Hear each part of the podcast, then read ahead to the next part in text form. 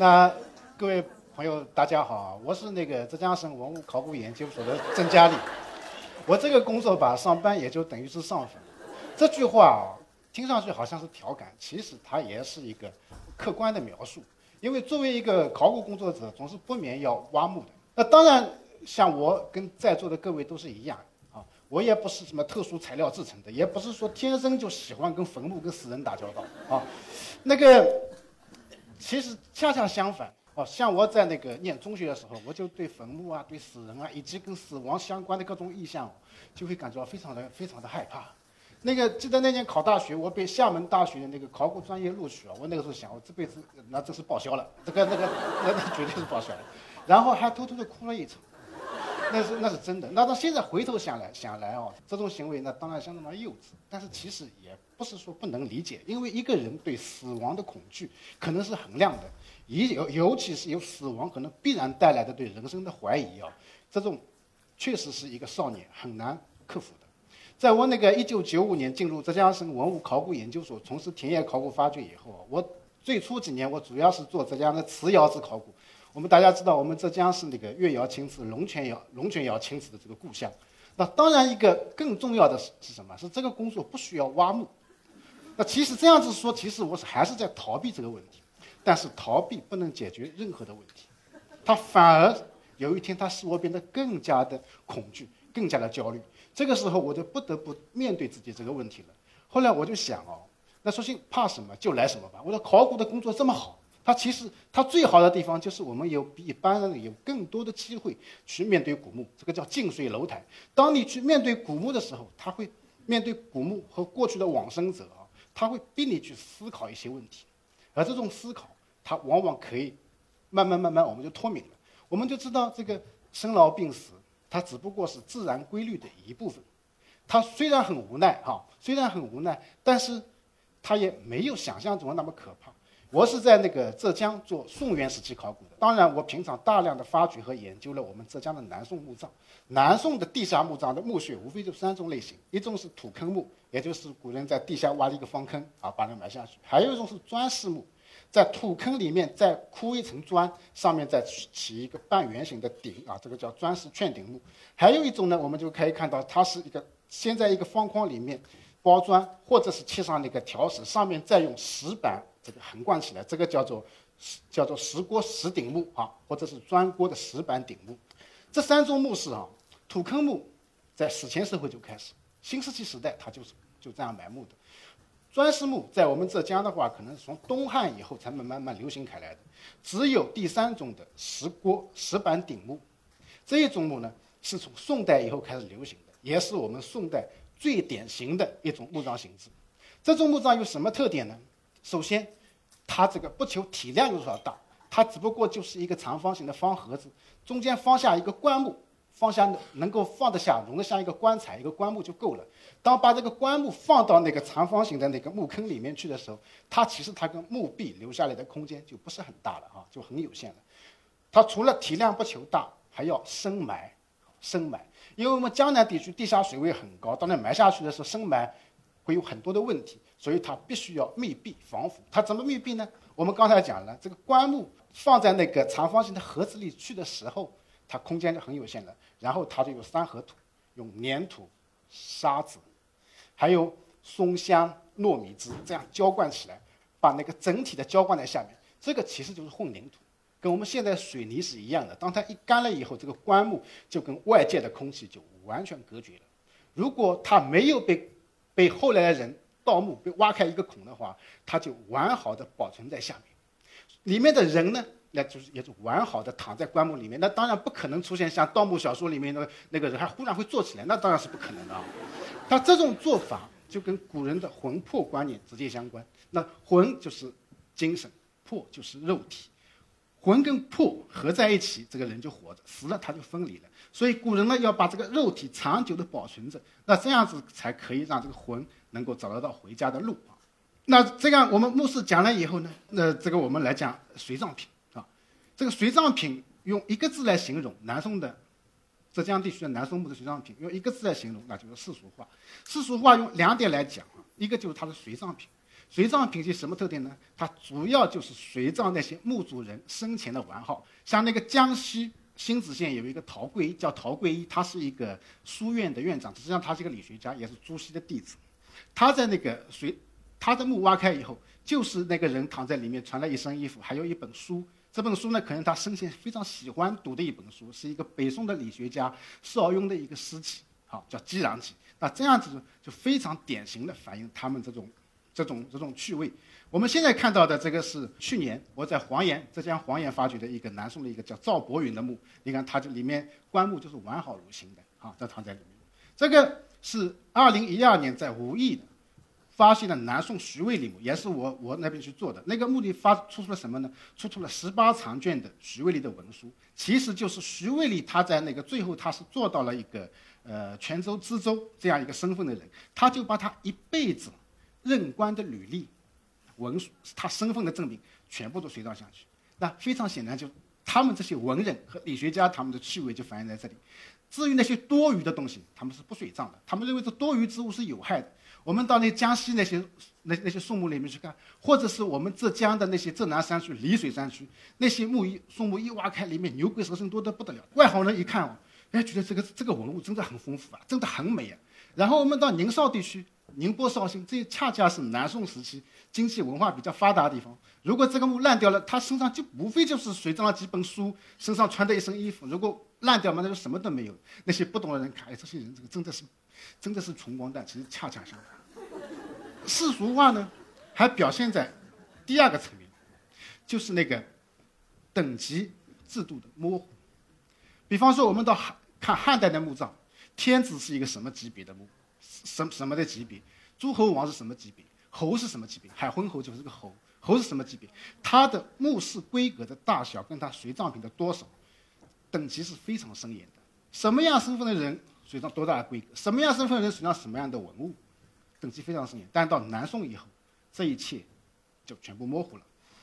浙江龙游南宋余端礼的墓，余端礼是是。是宋宁宗时候的左丞相，也就是一人之下万人之上的人物。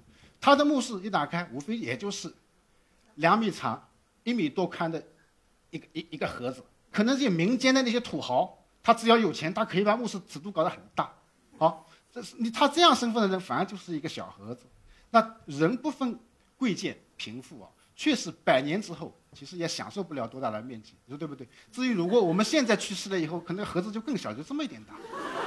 盒子越小，恰恰反映我们的社会文明程度更高。我们刚才讲这么多那些坟墓，其实只不过是地面这个墓园里面的这么一点点东西。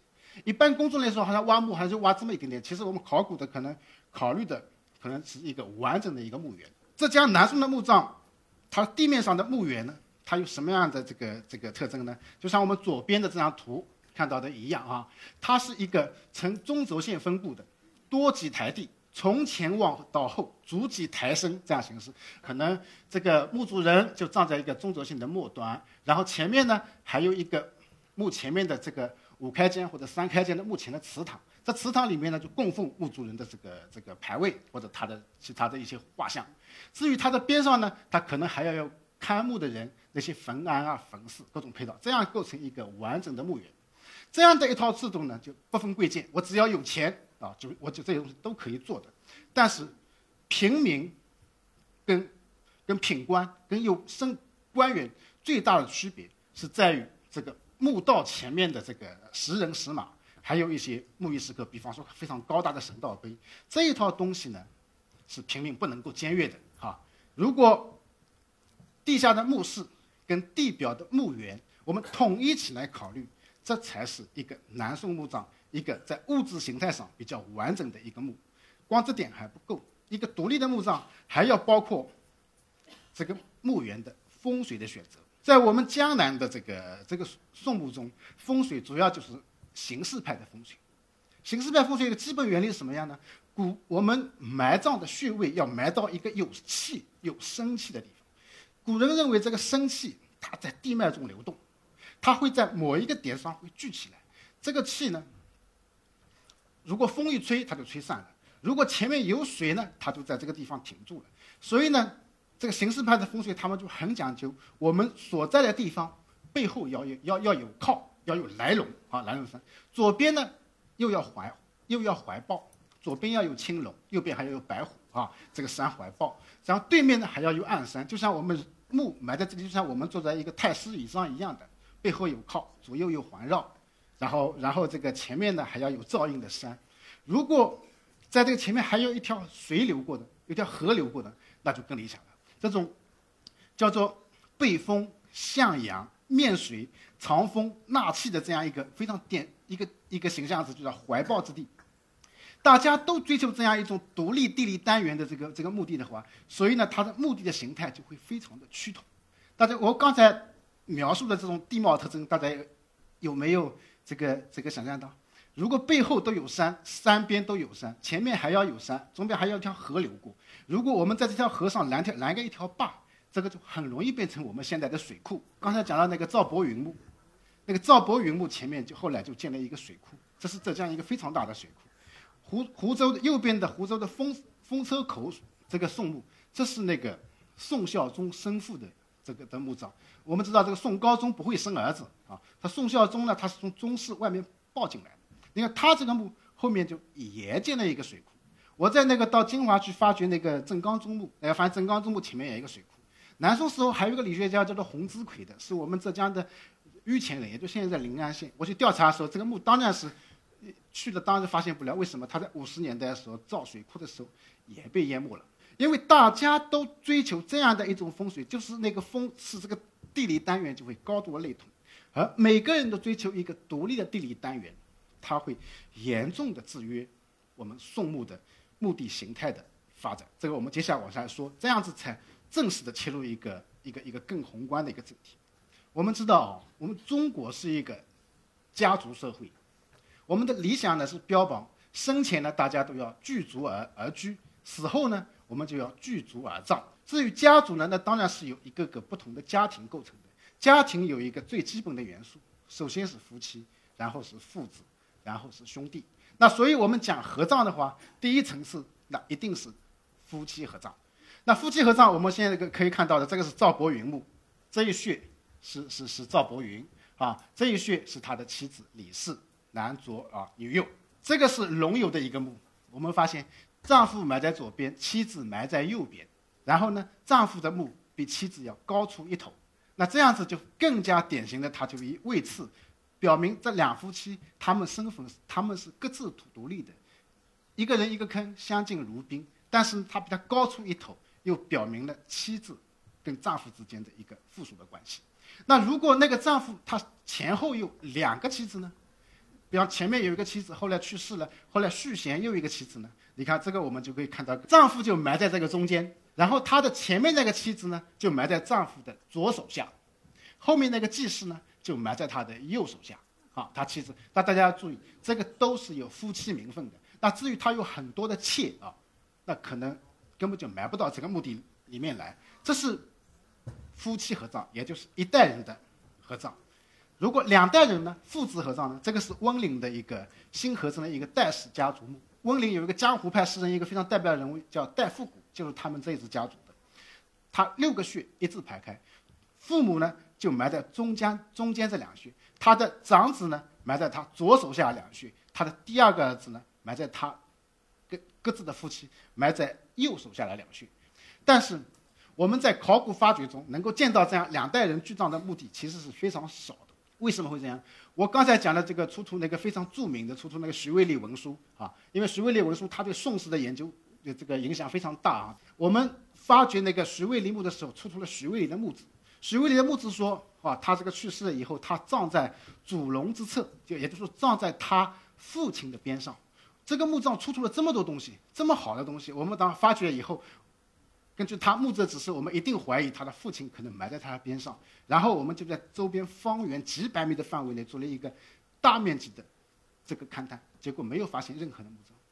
后来我们才知道，徐渭礼的父亲叫徐邦宪，啊，徐邦宪，他的墓在武义县城的湖山上，跟徐跟徐渭礼的墓中间可能相差了直线距离有五里多远，有五华里。这么远的距离，他们居然还叫做。埋在祖龙之侧，这说明什么？这说明宋代人普遍有族葬的观念。但是，他们在实际的操作中，通常不是这样。每个人都会去追求一个更好、更好的风水，因为一个好风水，它才可能决定他们子孙的祸福和他们的富贵贫贱。啊，他们认为这样的例子，我们在各各地出土的墓志中可以看到很多。我在那个临海县的一个南宋墓志里可以发现，发现一个例子，他原先是埋在跟他呃另外一个墓地的，后来觉得可能是不太妥当，然后他就在迁回到跟他父亲埋在一块。我在温州见到一块墓志，他原先是跟他父亲埋在一块的，但是后来他可能家里可能什么事情都不顺不顺心，诸事不顺，然后他们认为这个墓地风水可能有问题。然后另外呢，找了一个更好的风水，然后他就把他从他父亲的身边就迁走了。这两个一正一反的例子，就非常典型的说明了什么？对啊，在宋人看来，世俗的、功利的这个风水的观念，要远远的大于儒家伦理的这个合葬的族葬的观念。至于两代人的合葬，它就会有风水上的各种的牵制，有各种的各种各种拘忌。那至于三代人、四代人，就更难形成一个大规模的墓地。当然，这样的例子少量还是有的。这是我们在那个温州发现的一个叫做向伯者的一个墓地。向伯泽他曾经做过那个苏州的昆山县县县令，他编过一本方志，叫做《淳佑御风志》，这本书现在都还在的。他这个墓地呢，向氏的墓地呢，就是四代人聚葬的一个墓地。啊，聚葬在在在一片山上，因为五十年代的时候，这个土地平整的时候，他这些墓志，他家族里四代家族成员的墓志就全部出土了，几乎没有遗漏的。根据他墓志的记载，他就发现，他们这样四代人去营造这样的一个墓地是什么原因呢？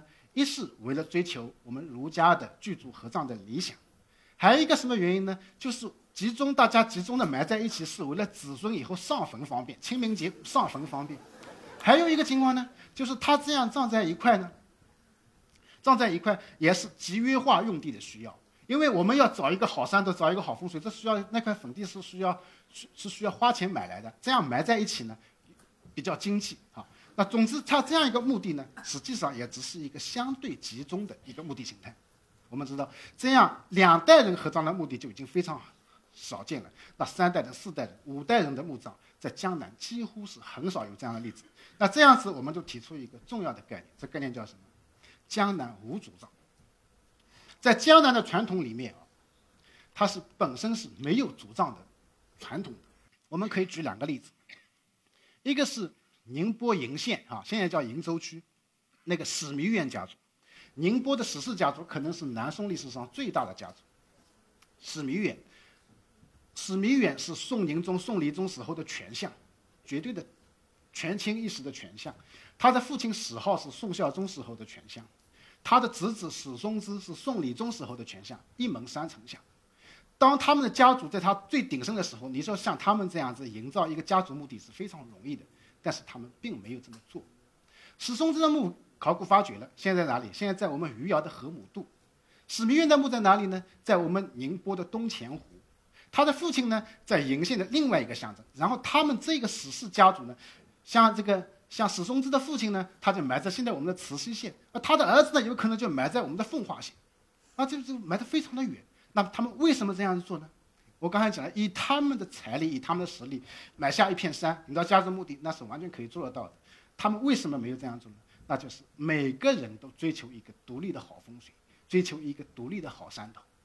我们可以举一个更典型的例子，朱熹。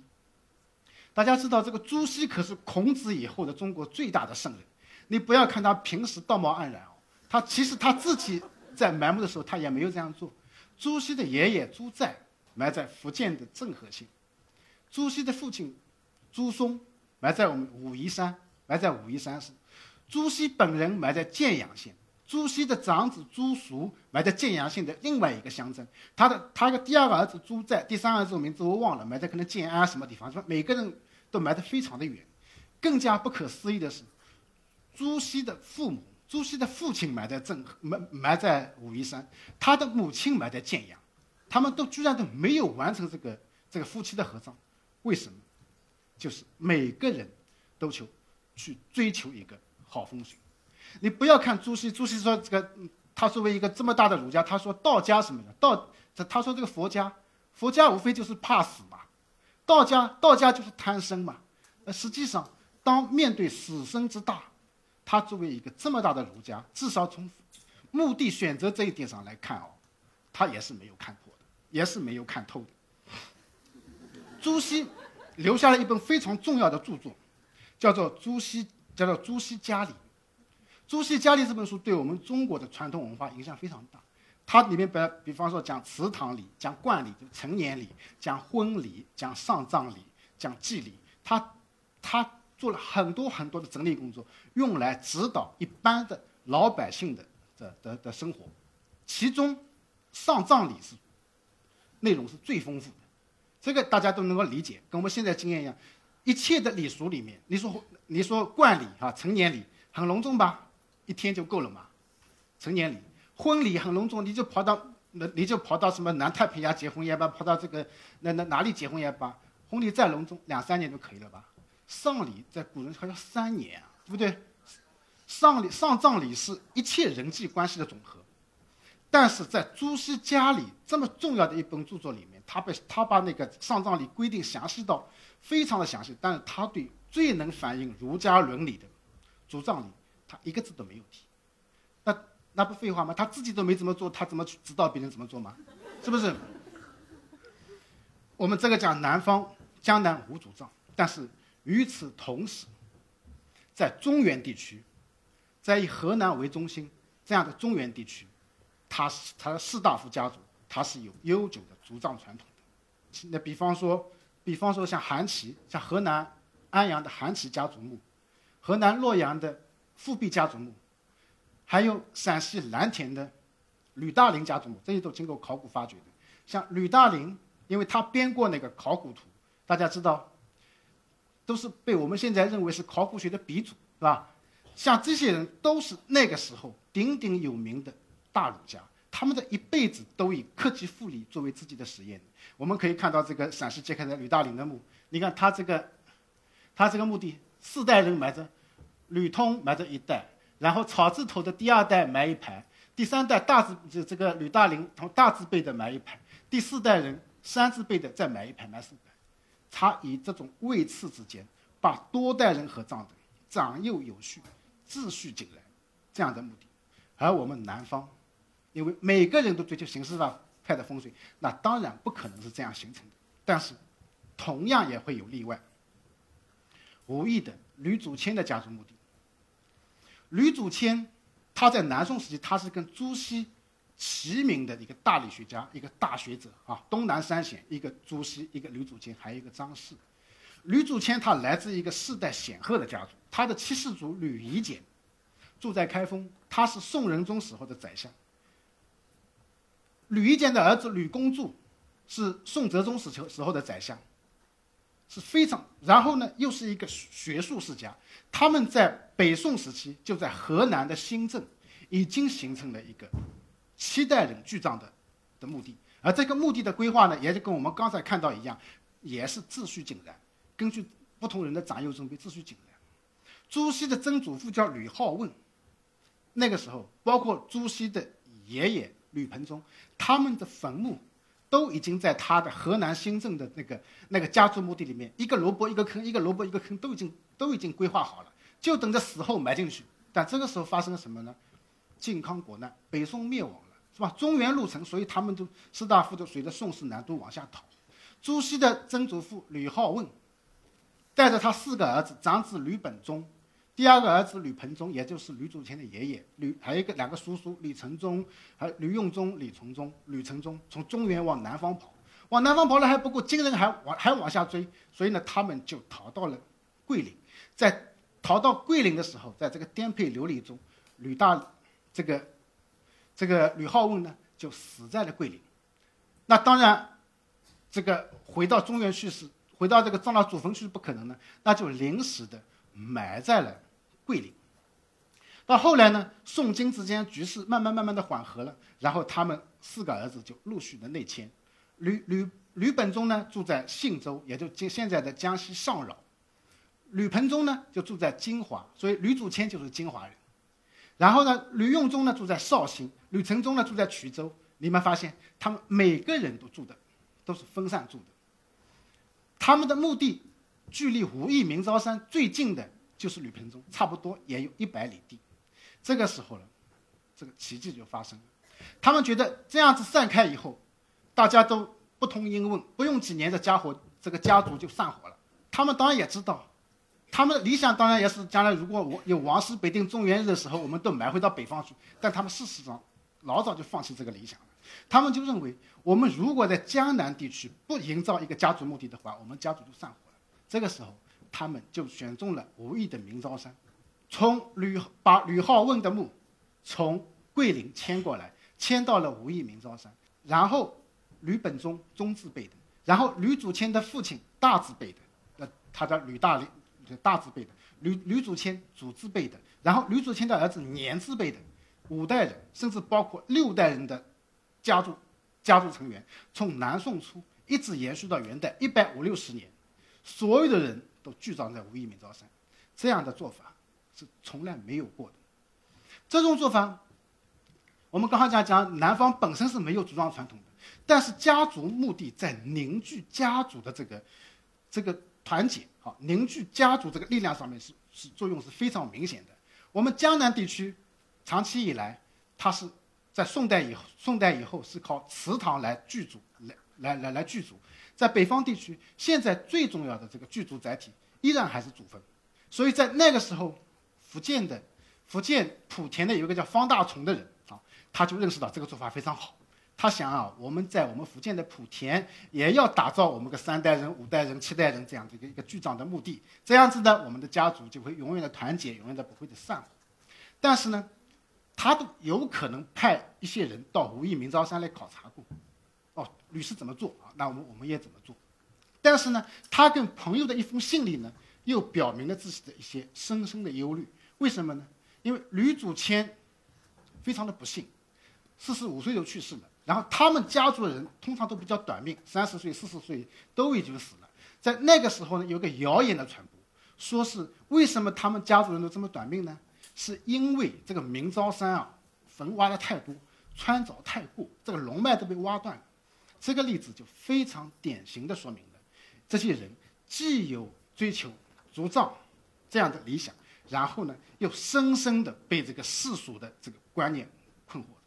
这样的例子在后来是很多的，那在在后来，包括我们元明时期，有很多家族的人，这些尤其是头面人物，他们都出面张罗我们来营造我们家族墓地。但是恰恰是出面张罗的那个头面的人物，他们到自己临死的时候，他们会自己找一个好风水，自己去埋掉了，自己埋掉了。有些人他可能自己愿意埋到这家族墓地去，但他的子女也未必会进得同意。所以呢，这个人生在世啊，这命运无常。到了英雄末路，再多的理性恐怕都是都是不够用的。当然，这个是是岔开了话题。吕祖谦家族在武义明昭山的这一套做法，在当时产生了很大的影响，甚至它影响到元代、明代的我们江南的上葬习俗的发展。我们刚才讲到朱子家里，他是不讲族葬礼的，反而在元代的时候就出现了很多讲族葬礼的书。事实上呢，在考古田野中也发现了很多家族聚葬的。目的，那当然这个问题，如果我们是如果是敞开来讲，我就可能下午场全部给我可能时间都不够。那么我们就是我们这个话题就讲到这里。那当然在结束之前啊，我还是要这个这个小结一下啊。我刚才以《寻墓记》为题，实际上讲了一个盗墓小说里面见不到的的古墓和古墓里的人，去揭示了这个南宋墓葬制度的变迁以及背后的人的观念的变迁。变迁，我们可以看到，古人是怎么样在处理死者的彼岸世界，跟我们生者的此岸世界的这个微妙的这个的的平衡关系。这就是我刚才讲的，古墓是认识历史、感悟人性、理解生活的很好的载体，而而它可以让我们认识自己。好的，谢谢大家。